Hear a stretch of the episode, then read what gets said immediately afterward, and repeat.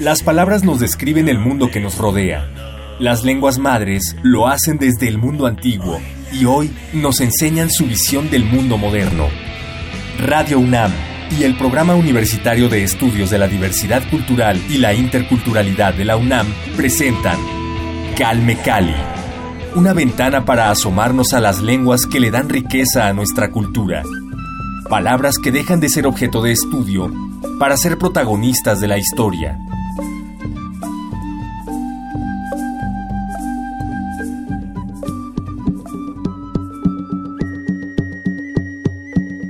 Biulu, Biulu. Colibrí. Bila chichawi, bejedo. Bidu nunashisti kagye. Bichitte ya nage ellado. Riundage togutishie. Binu pirirero abido. Bitulagido ya pagye. Belle naci lubido. Belle siare gignaro agye. Colibrí, alma piadosa del dios jaguar, espiral balsámica de flores, estrella fugaz de noche serena, himno de los ahorcados, aliento meloso de Dios, capullo pectoral de las ninfas, flama cordial de los ojos de los mártires, lucero del alba que sorbe miel, de las flores, de las flores.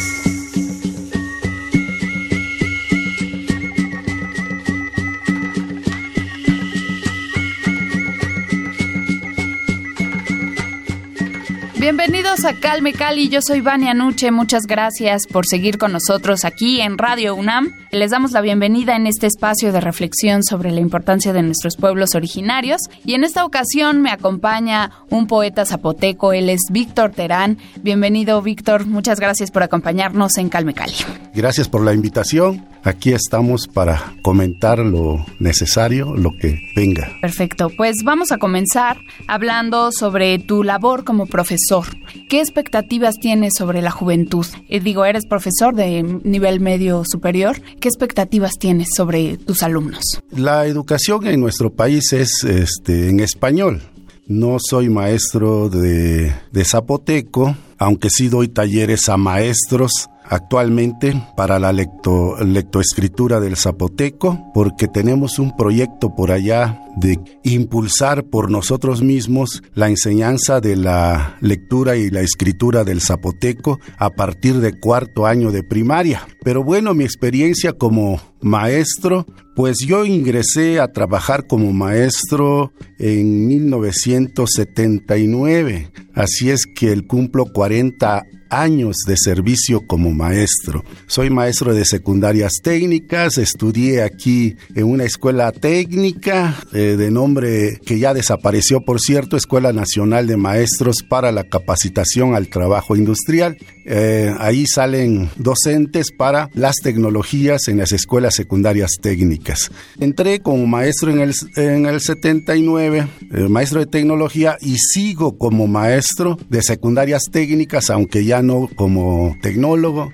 sino como asesor técnico pedagógico en una zona del Istmo, ¿no? en la región del Istmo de Tehuantepec, donde asesoramos a 45 escuelas secundarias técnicas. Y ahí lo que vemos es que los jóvenes están muy influenciados por los medios, ¿no? La televisión principalmente. ¿Y qué significa eso de televisión? Pues significa eh, sexo, violencia, este comercio. Consumismo, ¿no? Consumismo.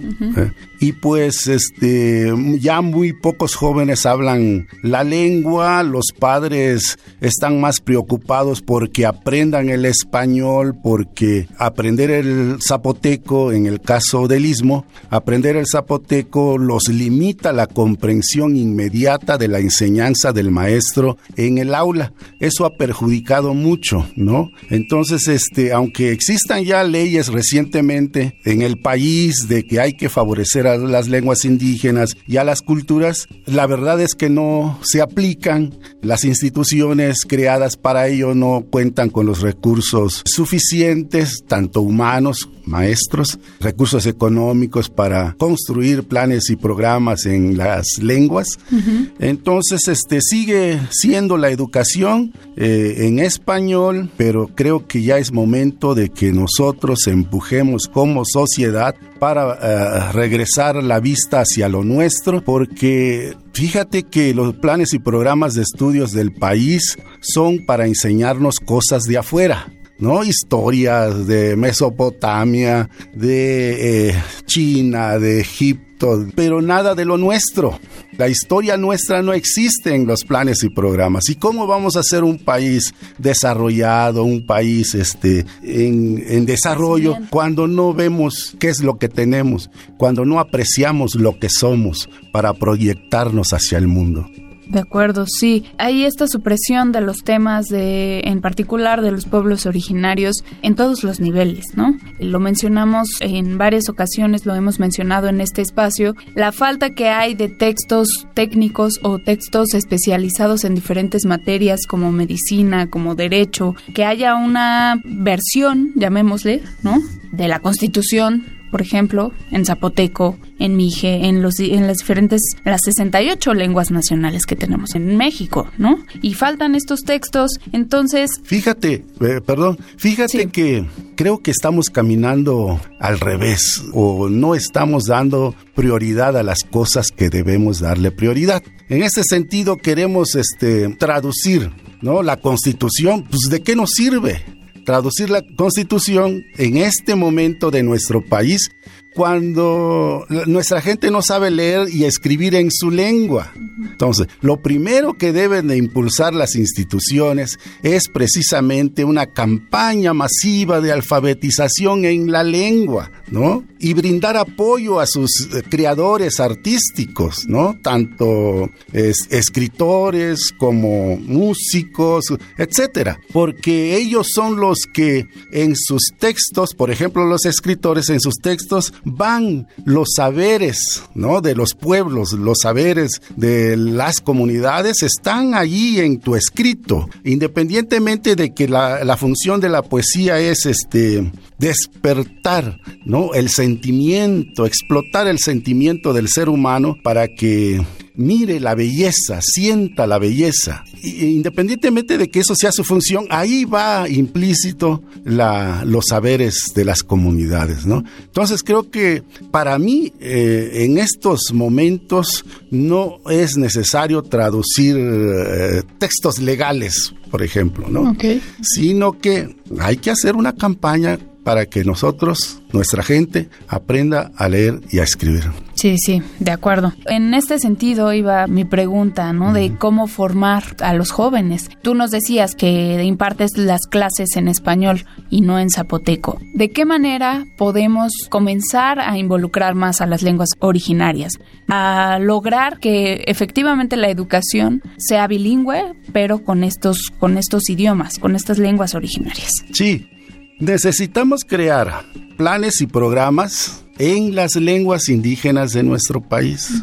Planes y programas que contengan contenidos locales, ¿no? Por ejemplo, la medicina local, por ejemplo, ¿no? O, las casas tradicionales, o la elaboración de hamacas, por decirlo así.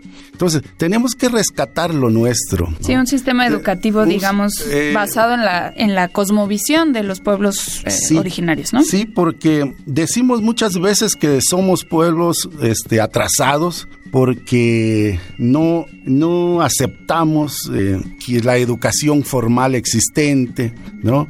En ese sentido yo pienso de que no es que no se acepte, es que no es cierto que la ciencia sea la única verdad que pueda existir, ¿no? Si, si los saberes comunitarios no fueran una verdad, las comunidades indígenas de este país ya hubieran desaparecido, porque ellos se mantienen de sus saberes, ¿no? Y se mantienen ahí alejados, apartados, no porque quieran, sino porque las instituciones de este país no les da cabida en su mundo. Hemos sido discriminados, eh, hechos a un lado, no nos toman en cuenta para el desarrollo que pretenden en las regiones. Ellos traen este, proyectos de fuera, implementan, acaban con la, por ejemplo, acaban con la diversidad, pero acaban también con la, por ejemplo, nosotros somos pueblos que nos eh, mantenemos de la agricultura y ellos eh, este, del maíz. Y los proyectos que traen es para sembrar caña, por ejemplo, ¿no? Que todos los terrenos siembren caña para que haya producción y azúcar, ¿no? Y que haya un, que haya negocio, que haya este. Producción masiva. Producción masiva. Y, y entonces, si no cultivamos el maíz en las regiones nuestras, pues ¿de qué vamos a vivir? ¿De qué vamos a vivir? Entonces yo siento de que hay necesidad de que el poder comparta con nosotros, con los, pueblos, los proyectos que pretende impulsar en las zonas para que así empatemos tanto sus necesidades como nuestras necesidades para poder seguir sobreviviendo y mejorando nuestra situación de vida, ¿no?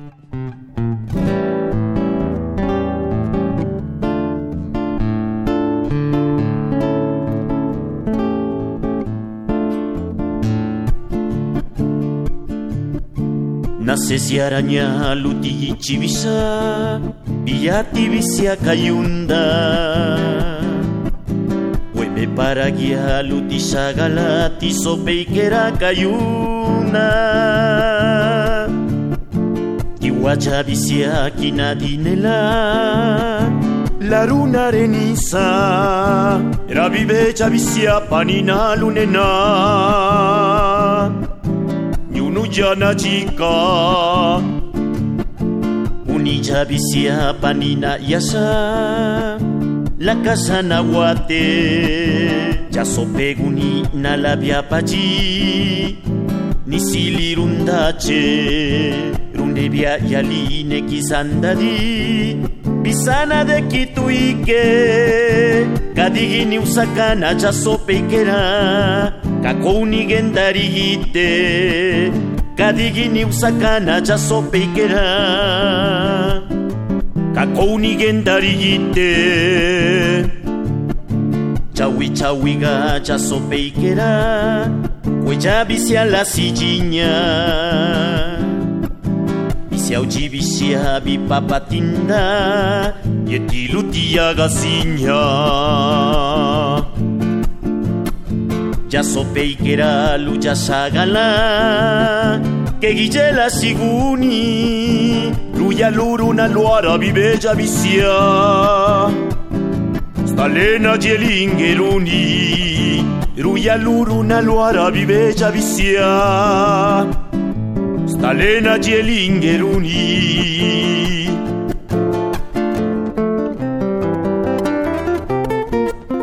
Escuchamos Sope Nevicia el sopilote y el águila, interpretada por Feliciano Carrasco.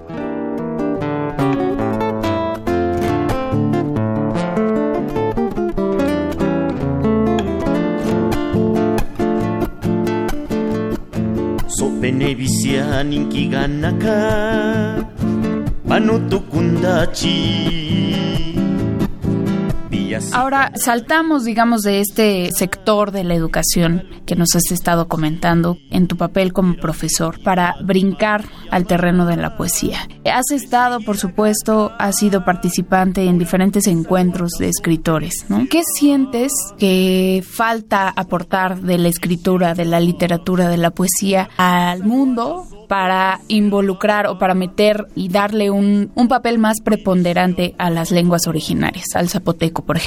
El asunto es de discriminación. Creen que lo que hacen los, este, las lenguas indígenas de nuestro país eh, no son, no es arte, ¿no?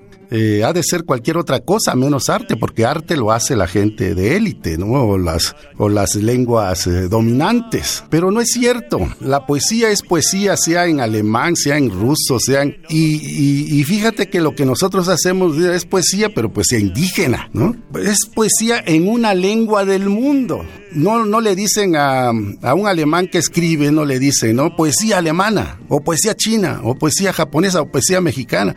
La poesía es poesía, es universal. Y así, y así deben de entender a los escritores en lenguas indígenas. Están creando en su lengua, ya sea poema, ya sea cuentos, ya sea novelas, están creando literatura. Es un arte lo que hacen a través eh, de su lengua. Entonces, este, yo he escrito, creo que seis o siete libros de poesía, ¿sí? Nada más. Sí, y dos de cuentos. He publicado, bueno, en este país siete libros de poesía y dos de cuento. Publiqué en Londres en Inglaterra un poemario también que me hizo recorrer el país en el 2010 junto con Coral Bracho y, David Huerta.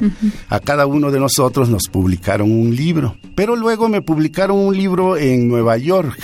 ¿no? Las espinas del amor, que es un libro, creo que es mi quinto libro aquí en México. Les gustó, este, lo tradujeron, ahorita está publicado en Nueva York, ¿no? Y hice una antología con David Shock en Los Ángeles, una antología que se titula Como un Sol Nuevo, así como mi segundo libro también así se llamó, se tituló eh, Como un Sol Nuevo. Eso es reciente, lo publicamos en Los Ángeles, que antologa a cinco, a seis poetas de, de este país, de México. Entonces, este, he estado trabajando sobre, escribiendo. Recientemente acabo de publicar un libro que se llama 40 poetas del mundo traducidos al zapoteco. Hice el libro preocupado porque los jóvenes conozcan, ¿no? Vean, lean en su lengua a los escritores más grandes para mí en poesía eh, del mundo. Entonces ahí tengo a 40 poetas eh, traducidos, tres poemas de cada uno. Mexicanos ahí viene eh, Carlos Pellicer, Carlos Montemayor, viene Jaime Sabines, Casi obligado, ¿no? Carlos Montemayor. Así es. Y a él está dedicado el libro principalmente porque fue mi maestro. Yo este, tuve mucha relación con él. Él me publicó mi segundo libro con la casa editorial en aquel tiempo Diana. No sé si siga existiendo. Bueno, fue un, hombre que nos ayudó muchísimo a los escritores cuando nosotros estábamos despegando en la escritura de las lenguas indígenas ¿no? Con él hicimos este, la Casa de los Escritores en Lenguas Indígenas, que todavía existe aquí en la Ciudad de México. Con él los Encuentros Nacionales de Escritores en Lenguas Indígenas y la publicación la publicación, él nos ayudó mucho a, varios escritores. Los escritores ahorita que tienen renombre en lenguas indígenas fueron apoyados, impulsados por Carlos Montemayor. O sea, hemos caminado, pues, caminado desde hace 30 años para acá. Hay un resurgimiento de las lenguas, de la, sí, de la poesía, de la literatura en general en lenguas indígenas gracias a personas como Carlos Montemayor, José del Val y otros intelectuales de del país que nos ayudaron mucho. Entonces ahí vamos caminando, vamos creando, porque escribir es defender la lengua. Defender la lengua. Defenderla no únicamente para que no desaparezca, sino también para ir mejorando la lengua, ¿no? Porque lo que hace la poesía es precisamente depurar el lenguaje y este, pulir el lenguaje para que perdure y siga existiendo. ¿no? Claro. Pues hablamos mucho de poesía. ¿Por qué no nos compartes un poema, por favor, Víctor? Claro. Este poema es un poema para niños que viene un libro que me publicó la Casa de Escritores en Lenguas Indígenas y la UNESCO. Viniro Rakalayeli. Viniro Rakalayeli. Vinningola Vinninjo. Vinnigini la sacheri kadi vinnigirendasto nisiaba bupu, nisiaba laji, nisiaba ze, nisiaba yachi.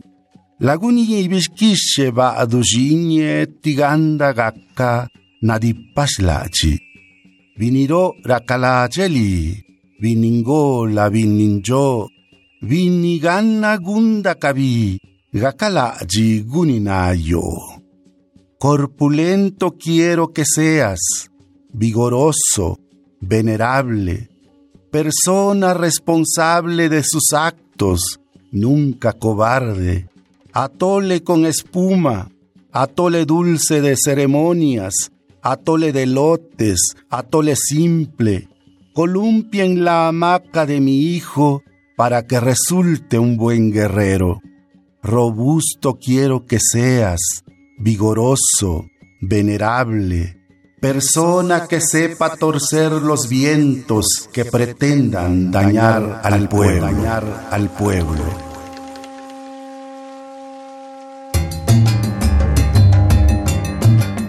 Este poema que voy a leer habla acerca de la tradición de eh, los muertos, ¿no? Entonces, este, allá en Juchitán, de donde soy, Juchitán de Zaragoza, Oaxaca, Ahí realizamos dos veces al año fiestas a los muertos. Una fiesta se hace en el panteón y es en abril. Y la otra fiesta se hace en la casa de cada familia. Eh, se llama Vigie, este, donde se reciben a los muertos que llegan a visitar. Pero no es el 2, no es el 1 ni el 2, es el 30 y el 31 para nosotros. De octubre. De octubre. Entonces voy a leer este poema que se titula así, Vigie, Fiesta de Muertos. Biyosho, Binanda, Bigie Bigua, Bigu Shubido, Bigie. Raligi kage tukubi susi chawi lubido, susi guashi inibidua, zanda kwananashi, sakabe jebiye na dana negie bigua. Sa tada da pakwananashi gendaro nenisacha willu gu shubido libana netapagi iriro. Susinda nashi nezusani nezageda neche kabiuzagetu kanigeda ne nechine kandaya rusiecelanu nediushi bigie lubi bige tu bindaya biru avido biru sivani nerusui spellegi idi kendanavani impetuoso viento primigenio estación de frío de aromas en pasúchil a exquisito saumerio fiesta de muertos en la casa de los recién fallecidos adornan la mesa de los santos, erigen plantas de plátano y las decoran con frutas. Preside el bastidor forrado de hojas verdes y flores amarillas de cempasúchil. En medio del arreglo pondrán el petate, repleto de frutas y alimentos preciados.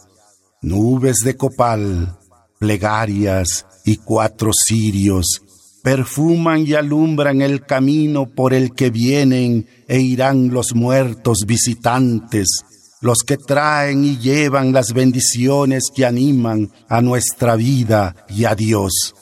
Aroma de flores en el aire, estación de muertos, de consagración, hálito de Dios, aliento que enciende y apaga la flama de la candela que es la vida. Muchísimas gracias, Víctor, por compartirnos estos textos que has trabajado a lo largo de tu, de tu carrera como poeta. ¿Cuáles son los temas más importantes para ti, para escribir poesía? Pues eh, yo creo que hay únicamente tres temas en el mundo, ¿no? Que es este, la vida, la muerte, el amor. ¿no? Todo mundo escribe, gira su trabajo en torno en torno a esos tres temas, ¿no? Y la verdad, este, me he preocupado también por los niños, ¿no? Tengo un libro para niños, de poemas para niños, y recientemente estoy escribiendo haikus y este, tancas en lengua zapoteca. O sea que las lenguas se prestan para todo, ¿no? Para enamorar, para eh, decirle una grosería a alguien, para hacer enojar, ¿no? Para... Entonces, este, y el poeta, su trabajo es precisamente escoger las mejores palabras que suenen, porque la poesía es, este, es, no es comprensión, es eh, sentimiento, ¿no? Es emoción. Entonces, este, y el poeta escoge las mejores palabras para hacer eh, sonar su corazón ante el mundo. Para perdonar también, ¿no? Claro. Menciono esto porque creo que este contexto que estamos enfrentando actualmente, en un contexto de violencia, ¿no? Me parece que la literatura es un medio por el que podemos encontrar, pues, algún medio de, acuerdo, ¿no? De establecer acuerdos de paz. ¿Cómo lo, lo consideras tú? El asunto es que estamos colonizados, no nada más los indígenas, sino los mestizos, de la mentalidad eh, eurocéntrica, de, los que dominan el mundo a través de su dinero. Entonces lo que ven ellos es este negocio, ganancia y usan todos los medios para embaucarnos, a ser individualistas, ¿no? A comprar esto y aquello y nos muestran que todo mundo tiene la oportunidad de, de comprar, por ejemplo, un automóvil, ¿no? Cuando en realidad en este país no hay trabajo, estudias, tienes los mejores estudios, pero no encuentras dónde, eh, dónde trabajar y conseguir mantenerte y mantener a tu familia. Entonces todo eso que nos meten los medios hace, por ejemplo, que los jóvenes dicen, si está a mis manos comprar ese automóvil, ¿por qué no lo busco? ¿No? No tengo trabajo, pero lo busco de otra manera. Entonces cuando se pervierte todo, rompen la, nuestra manera de ser humana con tal de conseguir algo que ni vale la pena. Entonces han violentado a nuestro país y tenemos, por eso digo que tenemos que regresar a ver lo nuestro. Tenemos que voltear la vista y decir, mira cómo es que estas este, comunidades indígenas, tanto, tantos años este, discriminados, tantos años sin apoyo del gobierno, y ahí existen, ¿no? Y ahí conviven, y ahí este, se hermanan, ¿no? En sus fiestas, disfrutan la comunión, la hermandad. Eh, la ayuda mutua, lo que no vemos en las zonas urbanas, ¿no? Lo que no vivimos en este país. Entonces hay que regresar la vista para poder mejorar nuestro país, ¿no? Voltear a ver a las comunidades indígenas y ayudarlos para que puedan eh, desarrollarse plenamente. De acuerdo, tienes toda la razón, Víctor, y muchísimas gracias por compartir esta reflexión con nosotros aquí en Calmecali. Gracias, gracias a ustedes. Dios quiso pegirato, laikati Dios divinizar. Gracias a todos. Gracias, gracias Víctor, gracias a todos efectivamente por escucharnos, por acompañarnos aquí en Radio UNAM. Gracias al Programa Universitario de Estudios de la Diversidad Cultural y la Interculturalidad de la UNAM por su apoyo y gracias a mi compañera Karen Ramírez en la asistencia de producción, en los controles Rafa Alvarado. Mi nombre es Vania Nuche a cargo de la producción y la conducción de este espacio. Los espero la próxima semana. Muchas gracias. Hasta pronto. Radio UNAM y el Programa Universitario de Estudios de la Diversidad Cultural y la Interculturalidad de la UNAM presentaron Calme Cali, una ventana para conocer y reconocer las lenguas que le dan riqueza a nuestra cultura. Los invitamos a aprender un poco más de las lenguas madres de México en nuestra próxima emisión.